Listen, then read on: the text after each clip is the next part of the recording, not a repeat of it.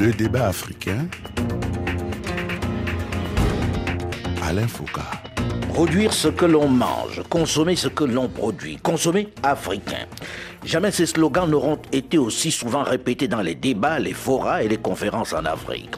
Jusque-là considérés comme une activité rurale pratiquée artisanalement par les plus démunis, à la faveur du blocus imposé par la pandémie de la Covid-19, les Africains qui ont durement vécu la fragilité de leur continent, de sa dépendance aux denrées importées, qui représentent l'immense majorité, semblent désormais conscients de l'urgence à développer l'agriculture. Mais comment se manifeste cette prise de conscience? Quelle est l'approche des jeunes très connectés qui se lancent de plus en plus dans cette activité? Les pouvoirs publics ont-ils créé les conditions pour qu'elle soit rentable? Comment se finance cette activité dans les banques? Peut-on espérer une révolution agricole dans un continent qui possède encore l'essentiel des terres arables de la planète? Bonjour à tous et bienvenue dans le débat africain consacré cette semaine à l'agriculture en Afrique. Avec au téléphone dans quelques capitales africaines plusieurs invités. D'abord en direct de Dakar au Sénégal, Claudia Senghor, agroéconomiste spécialisée dans le développement durable, fondatrice de AgroBeb au Sénégal.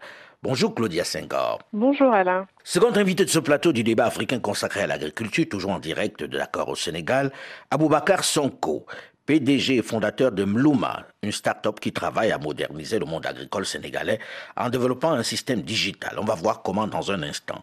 Bonjour Aboubakar Sonko. Bonjour Alain.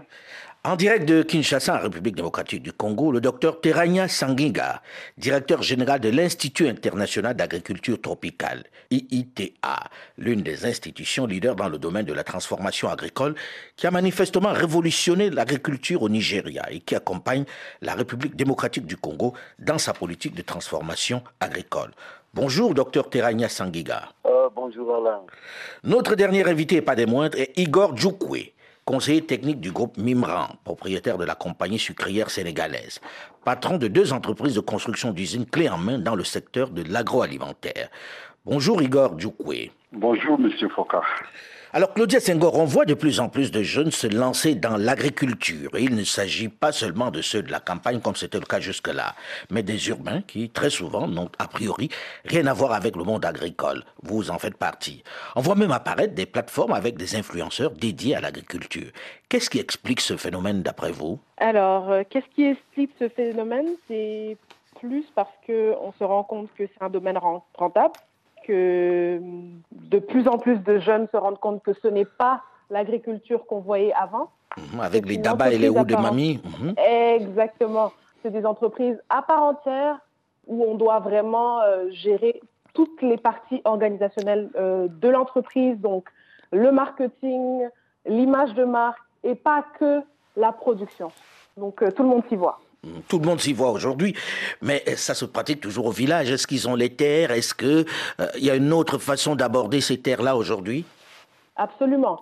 Euh, on se rend compte que l'agriculture, ce n'est pas juste la production et qu'on peut être à tous les niveaux de la chaîne de valeur, donc euh, de la production de semences, l'achat des tracteurs, on peut être dans la consultance agricole. Donc, même si on n'a pas de terre agricole aujourd'hui, on peut être acteur de l'agriculture, mmh. d'une manière ou d'une autre. Aboubacar Sonko, vous qui êtes PDG et fondateur de Mlouma, vous avez la même approche, vous avez le même regard sur cette agriculture Elle s'est modernisée et comment?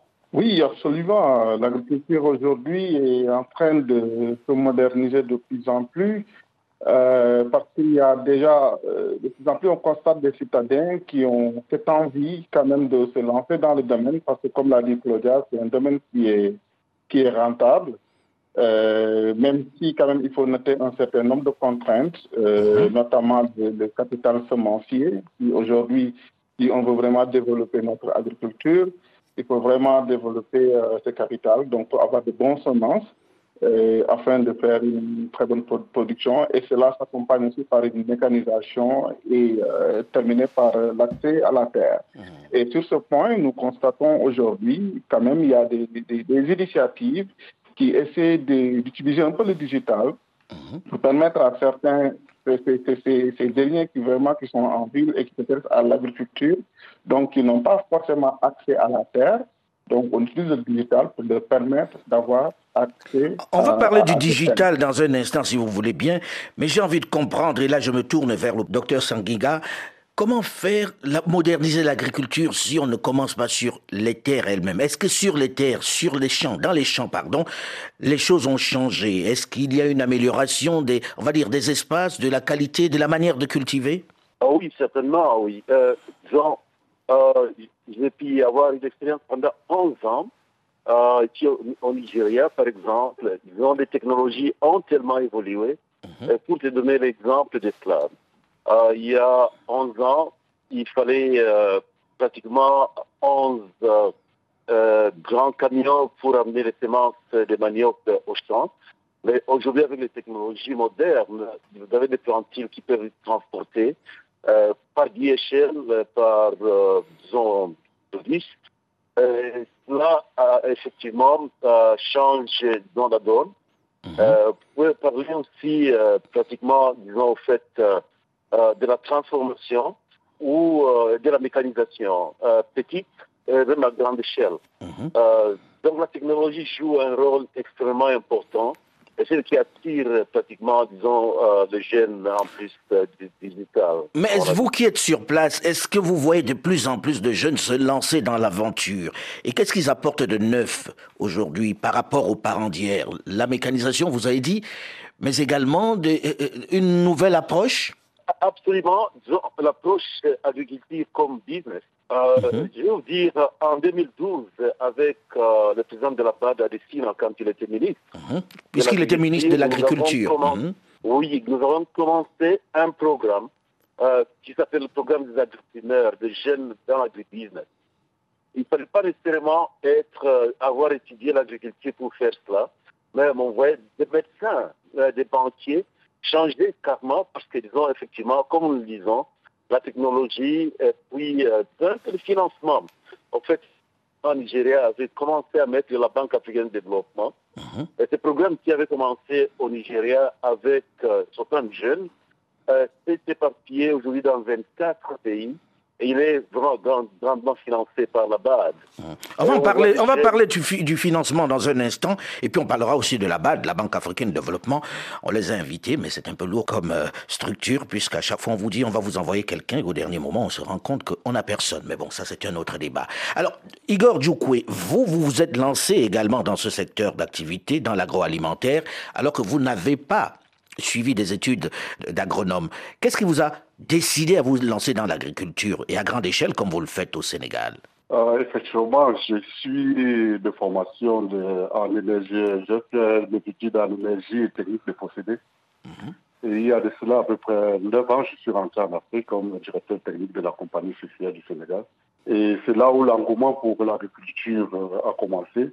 Bon, il faut aussi noter qu'avant cela, j'ai travaillé dans une boîte en Allemagne où on construisait particulièrement des équipements dans le domaine de la transformation agroalimentaire. Donc, quand je suis arrivé au Sénégal, c'était la première fois après 20 ans en Europe, je me suis rendu compte surtout au Sénégal qu'il y avait beaucoup d'opportunités dans le domaine de l'agriculture parce que euh, le Sénégal offre, ou bien le Sénégal, des pays comme le Sénégal, la Mauritanie, ou le nord du Burkina Faso, le Mali, ils offrent, euh, il y a beaucoup de potentiel parce que le, il y a un grand, le taux d'ensoleillement est très élevé, le taux d'évaporation est très élevé. Au Sénégal et à Mauritanie, on a à peu près, je ne sais pas combien, de milliards de litres ou bien de mètres cubes d'eau du fleuve Sénégal qui se jettent à chaque heure dans la, dans la, dans la mer. Donc, euh, le potentiel était énorme et ces zones sont des, zones où le potentiel, euh, comment je peux dire, des rendements agricoles, par exemple, sont, euh, c'est une zone où le potentiel des rendements agricoles est très élevé. Je peux prendre un exemple d'un pays, par exemple, comme le Cameroun. Quand vous plantez un hectare de pommes de terre, par exemple, au Cameroun, vous allez recevoir à peu près 20 euh, à 25 tonnes par hectare. Par contre, quand vous êtes dans la zone des Richard Toll, Jama ou bien jusqu'à dans le Fouta, la zone qu'on appelle le Fouta, mhm. vous pouvez avoir à peu près 70 tonnes à l'hectare. Ah bon ah, C'est beaucoup plus fertile qu'en Afrique centrale c'est pas, alors, c'est pas, le problème, c'est pas la fertilité seulement. Mhm. C'est lié, parce que l'agriculture est un peu complexe. C'est vrai mhm. que je suis devenu un agriculteur euh, par, euh, par hasard.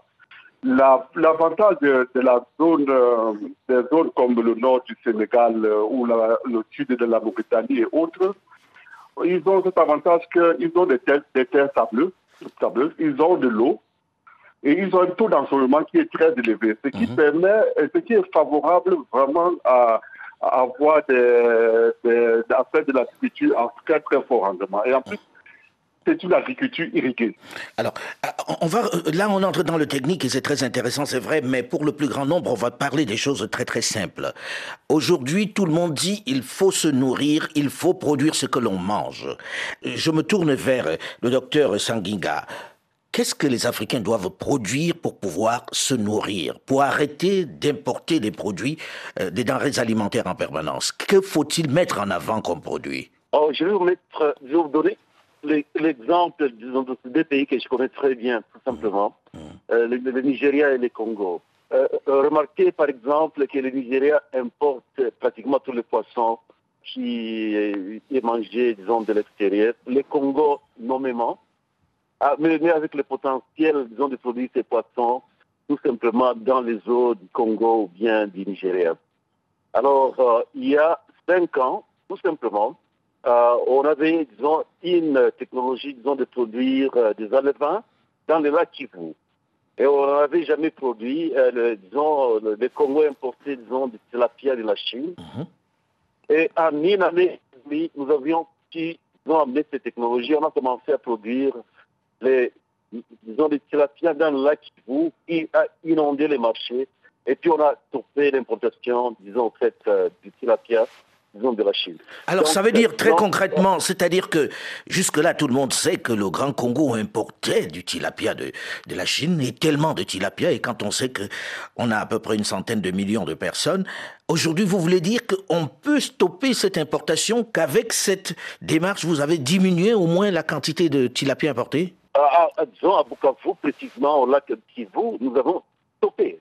Effectivement, disons avec ces technologies, on a vu tous les jeunes, les hommes d'affaires qui sont lancés euh, dans la technologie. Et puis, les patrons se vendaient au marché, euh, et dans les hôtels, et puis même, euh, je dirais, qui bougeaient, disons, de Bukavu vers Kinshasa. Et puis, le président Tshisekedi nous a demandé effectivement d'étendre ces technologies à d'autres provinces. Et c'est ce que nous sommes en train de faire à Kinshasa et dans les Kasaï pour le moment. Donc, dans un premier temps, vous vous êtes lancé dans le poisson, dans le tilapia, ça marche. Que faut-il d'autre comme produit pour avancer, pour stopper ces importations? Puisqu'il n'y a pas que le poisson que l'on importe, on importe quasiment tout sur ce continent-là. Oui, euh, un autre exemple, c'est le riz. Euh, euh, ici, au Nigeria, importé du Pakistan, dans la Thaïlande, mmh. avec encore le ministre Aristide Aïlita, euh, nous avions absolument en quatre ans euh, pratiquement, disons, fait euh, réduit de la moitié l'importation du riz. Mm -hmm. Et aujourd'hui, le Nigeria, disons, risque d'être, disons, au fait, disons, de consommer le riz qui est produit localement. Mm -hmm. Parce qu'entre-temps, il y a des hommes d'affaires comme Dangote qui ont compris qu'effectivement, qu'il y a, disons, de la valeur dans la production, disons, locale. Et comme un de nos collègues disait, disons, l'agriculture, ce n'est pas tout simplement la production. Oui, tout à fait. Dans la transformation. Et c'est là, dans ces chaînes de valeur, où il y a de l'argent. Alors, je vais Alors, arriver à la transformation dans un instant. Donc là, on a parlé du riz, on a parlé du tilapia, on a parlé du poisson. Je vais me tourner vers le Sénégal pour évidemment parler de ça aussi. Que faut-il produire au Sénégal? Je sais que le Sénégal mange beaucoup de riz et que depuis quelque temps, il est presque autosuffisant en riz. Est-ce que c'est une réalité, Claudia Senghor, et qu'est-ce qu'il faut faire pour ne pas avoir à importer d'autres denrées alimentaires Alors oui, c'est une réalité. Euh, le riz, c'est notre quotidien. On le mange sous toutes ses formes. Et on, on le fameux tchèb. voilà, on subit nos, les railleries de, de, de, des pays voisins en disant qu'on mange le riz sous toutes les formes. Et c'est vrai.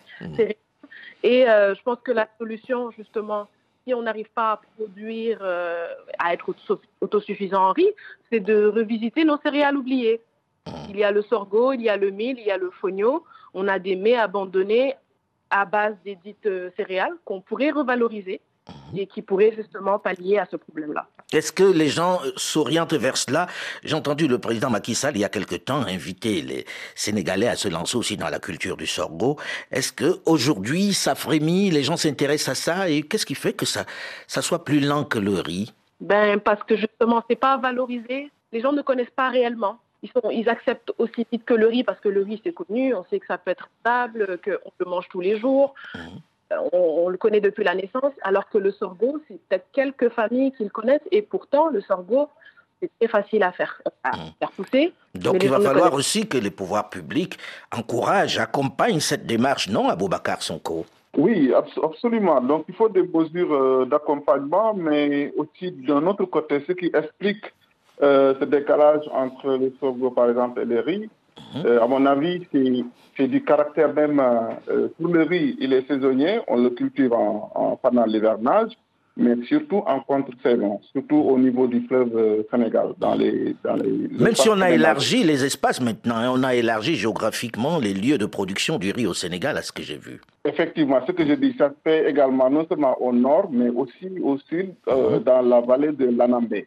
Donc, euh, il y a beaucoup plus d'aménagement et le fait qu'on peut produire deux fois le riz euh, euh, dans l'année, ça fait que ça avance beaucoup plus vite, par exemple, que le, que, que- le sorgho Que ou le d'autres céréales, par exemple, qui ne sont cultivés que pendant la période hivernale. Donc, il faudrait peut-être un accompagnement beaucoup plus soutenu pour ce type de, de céréales, en fait, de la part du pouvoir euh, public. Alors, lorsque l'on parle de rentable et on parle de business, on a le sentiment dans le même temps que de ce côté-là, les banques ont un peu traîné, qu'il y a des problèmes de financement de cette agriculture, non, Claudia Senghor? Absolument. En- on sait que l'agriculture, c'est un- secteur risqué, tout du point de vue banquier. Ils ne veulent pas forcément mettre des fonds, surtout pour des entreprises naissantes, certaines sommes, pas, pas confiance. Et donc, euh, c'est difficile d'avoir accès au financement. On a un peu de difficulté avec votre téléphone. Je vais demander qu'on vous rappelle en même temps, mais je vais poser la même question à Igor Djoukwe, qui lui est dans le même secteur, mais dans l'industrie de l'agriculture. Comment expliquer que les banques ne puissent pas suivre euh, dans ce domaine-là? Comment on se finance lorsqu'on veut se lancer dans une aventure comme celle-là? L'un des gros problèmes que nous rencontrons, les, les coopératives ne fonctionnent pas assez bien ou bien ne sont pas très bien organisées. Or, le problème d'une banque, hein, c'est quand euh, quelqu'un se présente devant la banque sans des garanties. Je prends par exemple un agriculteur dans la zone de Richard Toll au Sénégal qui a ses 5 hectares et veut faire du riz. Il a besoin d'un financement. Ça représente à peu près 350 000 francs CFA par hectare mais il n'a pas cet argent et il se présente tout seul devant la banque. La banque n'a aucune garantie pour lui donner cet argent. Par contre, si les paysans étaient organisés en coopératives, des coopératives qui étaient accompagnées par l'État, alors en ce moment, les banques ont plus de facilité de donner des crédits et surtout que ces crédits seront garantis par l'État. Or, c'est plus facile de se présenter en coopérative, c'est-à-dire une coopérative d'à peu près une dizaine, voire une vingtaine d'agriculteurs qui font, comment je peux dire, un, un crédit, mais qui devrait être garanti par l'État. Mais en même temps, on se dit, les États disent, on veut développer l'agriculture, on écoute ça dans tous les discours maintenant, on voit différents chefs d'État se balader dans les champs aujourd'hui pour montrer qu'ils soutiennent l'agriculture. Est-ce que ce n'est pas aussi du domaine de l'administration, mais de faciliter l'accession au financement pour les agriculteurs, pour ceux qui se lancent dans cette activité? Euh, Monsieur Foucault, le problème qui se pose, c'est que dans beaucoup de pays, j'ai vu dans plusieurs pays où effectivement l'État a donné des facilités sur la base des crédits ou bien même parfois la base de subventions. Et même des engins, Mais- et même des engins, puisque je sais qu'au Sénégal, on a donné des tracteurs à certains agriculteurs. Exactement. Mais le, le cas du Sénégal est un peu différent de beaucoup d'autres pays parce que le gouvernement a un planning très clair sur le développement agricole. Et il y a un accompagnement vraiment assez sérieux et, et on va jusqu'à la base. Par contre, Alors, on, va, on parler, pays- on, on arrive malheureusement au terme de cette première partie. On va parler justement de financement et de digitalisation de l'agriculture dans la seconde partie du débat africain. Restez à l'écoute et on se retrouve très vite, juste après une nouvelle édition du journal sur Radio France Internationale. À très vite.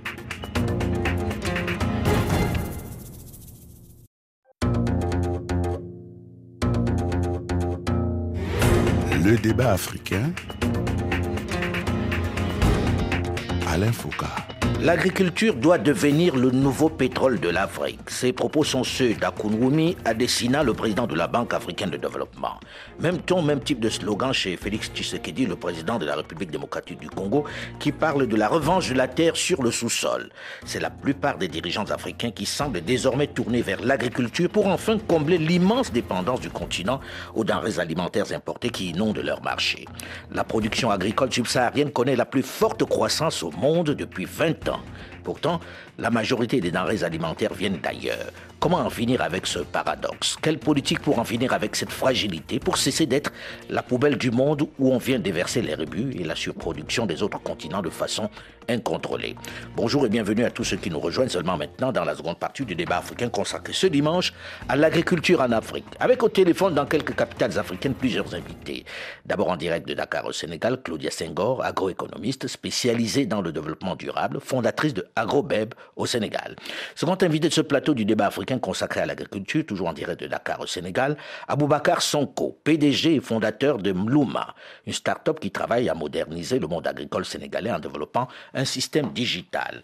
En direct de Kinshasa, en République démocratique du Congo, le docteur Terania Sanginga, directeur général de l'Institut international d'agriculture tropicale, IITA, l'une des institutions leaders dans le domaine de la transformation agricole qui a manifestement révolutionné l'agriculture au Nigeria et qui accompagne la République démocratique du Congo dans sa politique de transformation agricole. Notre dernier invité, pas des moindres, est Igor Djoukwe, conseiller technique du groupe Mimran, propriétaire de la compagnie sucrière sénégalaise, patron de deux entreprises de construction d'usines clés en main dans le secteur de l'agroalimentaire.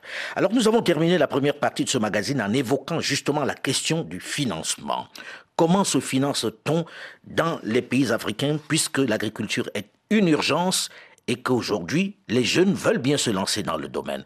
Et vous étiez en train de le développer, Monsieur Igor Djoukoué. Effectivement, comme je vous le, comme je vous le disais, il faudrait que l'État, les États mettent, euh, comment je peux expliquer, des garanties claires pour l'accès au financement des jeunes agriculteurs. Mhm. Et que les subventions que l'État met à la disposition de ces jeunes agriculteurs puissent vraiment arriver à ces agriculteurs. Parce que dans beaucoup de cas, on a rencontré où les subventions étaient plus euh, utilisées à des fins privées qu'à des fins agricoles. Oui, mm, malheureusement. Et le problème à la fin, c'est que on- on- l'État va mettre 10 milliards, 100 milliards, 200 milliards, mais on ne fait qu'importer euh, les les alimentaires, malheureusement.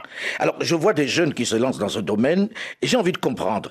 Déjà, Aboubacar Sonko, vous qui êtes PDG, fondateur de Mlouma, comment vous vous financez et qu'est-ce que vous apportez en réalité? Parce que quand on entend parler d'application, les gens se disent qu'est-ce que l'application vient faire dans l'agriculture? Expliquez-nous votre activité et comment vous vous financez, comment vous arrivez à en vivre. Oui, euh, comme toute entreprise, hein, nous, on, on- on- on développe des solutions et c'est à partir des solutions que nous développons que nous parvenons à vivre. Donc, nous, nous, les- nous les mettons à la disposition des clients, euh, des producteurs qui en ont besoin. Et euh, après, ils payent par abonnement euh, selon différents... De façon services. concrète, en quoi ça se matérialise? Comment ça se passe exactement? Qu'est-ce que vous faites pour l'agriculteur, pour qu'il y ait un client qui est dans l'agriculture qui vienne vers vous Vous lui donnez quoi? Alors, donc, de façon concrète, ce que nous proposons aux agriculteurs, c'est sur une approche chaîne de valeur. Donc, dans un premier temps, nous, nous l'aidons en tout cas à avoir une maîtrise de ces itinéraires euh, techniques, donc savoir comment faire telle production de bout en bout. Deuxièmement, nous lui mettons à disposition aussi les bonnes pratiques agricoles.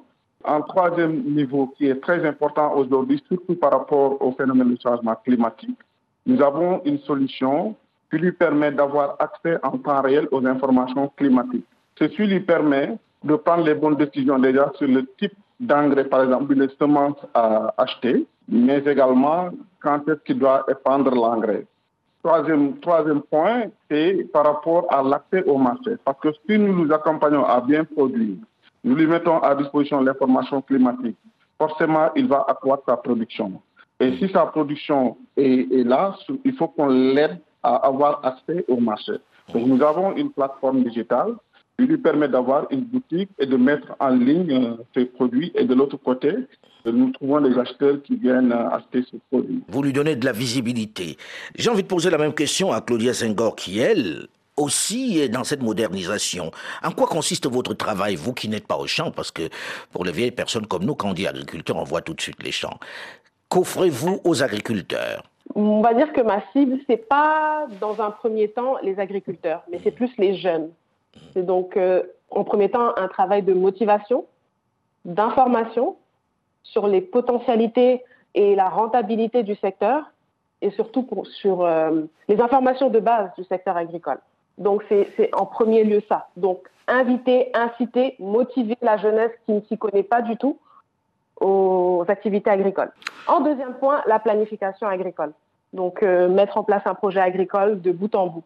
C'est un peu ça. Et qui vous paye? Qui sont vos clients? Alors mes clients, ça va être les jeunes qui veulent aujourd'hui s'établir en agriculture, pour la planification d'un projet. Donc, c'est comme ça qu'on me paye, c'est de la consultance. Docteur Terania Sanginga, vous qui avez beaucoup d'expérience dans ce domaine-là et qui voyez les problèmes de financement, vous qui avez travaillé avec le président Adesina, on a appris qu'il devait y avoir beaucoup de financement pour l'agriculture. Il y a quelques semaines à Dakar, on écoutait des chiffres importants. On annonçait plusieurs milliards qui devaient être consacrés à l'agriculture.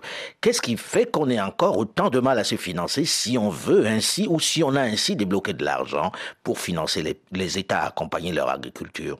Alors, euh, il, y a, il, y a, trois, disons, au fait, réponses à cette question. D'abord, vous vous rappelez, disons, de la décision des Malabo d'investir 10% euh, de budget national, disons, dans l'agriculture, il y a à peu près 20 ans de cela.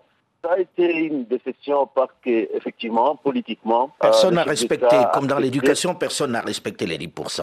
Mais alors, ce qui est encore euh, un peu intéressant, est que ouais, nos pays prennent beaucoup d'argent, disons, disons, des banques de développement, des banques financières comme la Banque mondiale, la Banque africaine de développement ou bien le FIDA pour l'agriculture et ils prennent ces prêts, mais malheureusement, à cause euh, de la mauvaise administration et gestion, parfois, disons, cet argent n'est pas utilisé suffisamment pour développer, disons, au fait, euh, l'agriculture.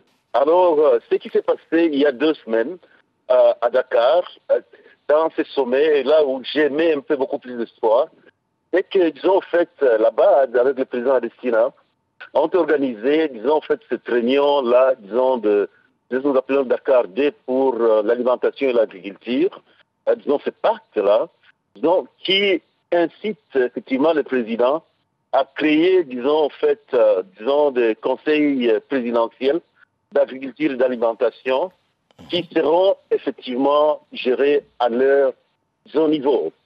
Et je crois que ça, c'est révolutionnaire parce que... C'est-à-dire que les présidents seront désormais directement impliqués dans le secteur agricole, vont pouvoir vérifier ce qui est fait euh, pour les agriculteurs, c'est ça?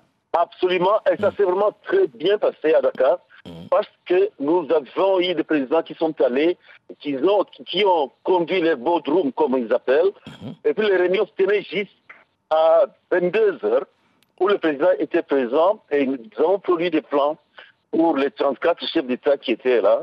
Et effectivement, je crois que ça, c'est un renouveau. Je crois que tout le monde est conscient à cause de, la guerre, disons, de Russie et euh, l'Ukraine, et que l'agriculture, effectivement, constitue pratiquement un grand potentiel en tout cas, celui qui n'a pas compris que l'agriculture, c'est la clé aujourd'hui, ne va pas pouvoir s'en sortir après ce qu'on a vécu pendant ces dernières années. Alors, euh, euh, Igor Djoukoué, euh, on parle beaucoup de modernisation, mais on ne parle pas beaucoup de transformation. Est-ce que vous voyez frémir un peu la transformation sur le continent? Parce qu'on a beau dire, la plupart, en tout cas une grande partie de la production eh ben, est détruite en raison des infrastructures, parce qu'on ne transforme pas. Est-ce qu'aujourd'hui, il y a un plan dans ce domaine-là? Effectivement, l'un des gros problèmes de l'agriculture en Afrique, et pourquoi parfois même on, n'est pas, on, n'est pas, on ne passe pas rapidement à l'autosuffisance, c'est ce problème de transformation. Mhm. Or, le problème de transformation, quand on parle de transformation, on parle d'énergie. Mhm. Et le problème que j'ai vu et que je rencontre en Afrique, c'est que l'accès à l'énergie est très très cher et même parfois rare dans certains pays. Ce qui fait que la transformation ou bien la conservation n'est pas tellement mise en avant parce que c'est très cher. Je vous prends par exemple euh, le cas, il y a dans certains pays en Afrique où quand on a produit par exemple de l'oignon ou bien de la pomme de terre, on voudrait les mettre dans des grands hangars frigorifiques on ne peut avoir accès à l'énergie ou bien à l'électricité peut-être pendant trois heures Dans par une jour. journée, absolument. Dans une journée. Donc ça veut dire que c'est un, c'est quelqu'un qui a une voiture mais il n'a pas de carburant. Absolument. Donc ça ne peut pas marcher. Et puis dans le domaine laitier, on a vu les difficultés que rencontrent les producteurs de lait qui ont besoin tout de suite de le mettre au frais, de le protéger, mais qui se retrouvent avec du lait abîmé parce qu'il n'y a pas moyen d'avoir de l'énergie. Donc c'est ça l'un des, c'est un problème qu'on ne pose pas souvent dans le domaine de l'agriculture. Pourtant c'est le domaine principal selon moi, parce que sans énergie, je ne parle pas seulement de l'énergie électrique. Je prends par exemple la plupart des capitales en Afrique ont augmenté le prix du diesel ces derniers temps. Je prends par exemple nos agriculteurs dans le nord, ils consommaient à peu près en, en francs CFA par jour, par hectare, à peu près 3500 francs de diesel. Mais c'est passé à presque 4000 francs. Le 500 francs de différence là, c'est énorme pour le petit Ah oui, totalement. Donc, euh, et c'est ça l'un des problèmes qu'on rencontre au niveau de la transformation. C'est pour ça que vous allez voir qu'en Afrique, on fait plus de la transformation secondaire. C'est-à-dire, c'est quoi? Comme vous avez dit là tout à l'heure, je prends le cas du lait. Au lieu de prendre le lait frais, qu'on a récupéré le matin dans des bergeries, pour faire du yaourt, on préfère prendre du lait en poudre importé Mhm. Qui est de mauvaise qualité. y a- parce que s'il n'y a pas de courant, le lait en poudre ne va pas se, détériorer et on pourra relancer la production quand le, le courant va revenir. Or, si la chaîne de refroidissement du lait frais n'est pas assurée, ça devient aussi un danger pour, euh, Pour les populations. pour, euh, la santé, pour les populations. Donc, euh, l'un des problèmes de transformation, avant de parler vraiment grosse transformation, il faut parler d'abord de la question de l'énergie. Et là, on revient à chaque fois à la question de l'énergie, puisque lorsque l'on parle d'in- d'industrialisation de l'Afrique, c'est le premier problème qui se pose, l'énergie, la question énergétique. Et, et, docteur euh, Sanginga, comment vous avez résolu ça au Nigeria? Est-ce que le problème reste pendant aussi là-bas Et aujourd'hui au Congo, où on a aussi de gros, gros, gros problèmes d'énergie? Absolument, je crois que, disons, c'est un problème réel. Il n'y a pas beaucoup d'efforts euh, dans ce sens.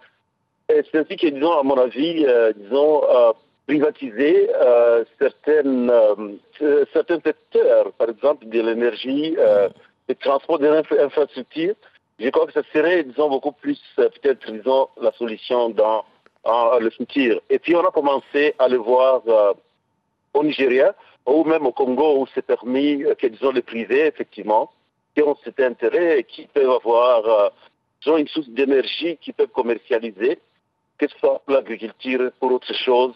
Je crois que c'est la voie. On ne fait que com- commencer.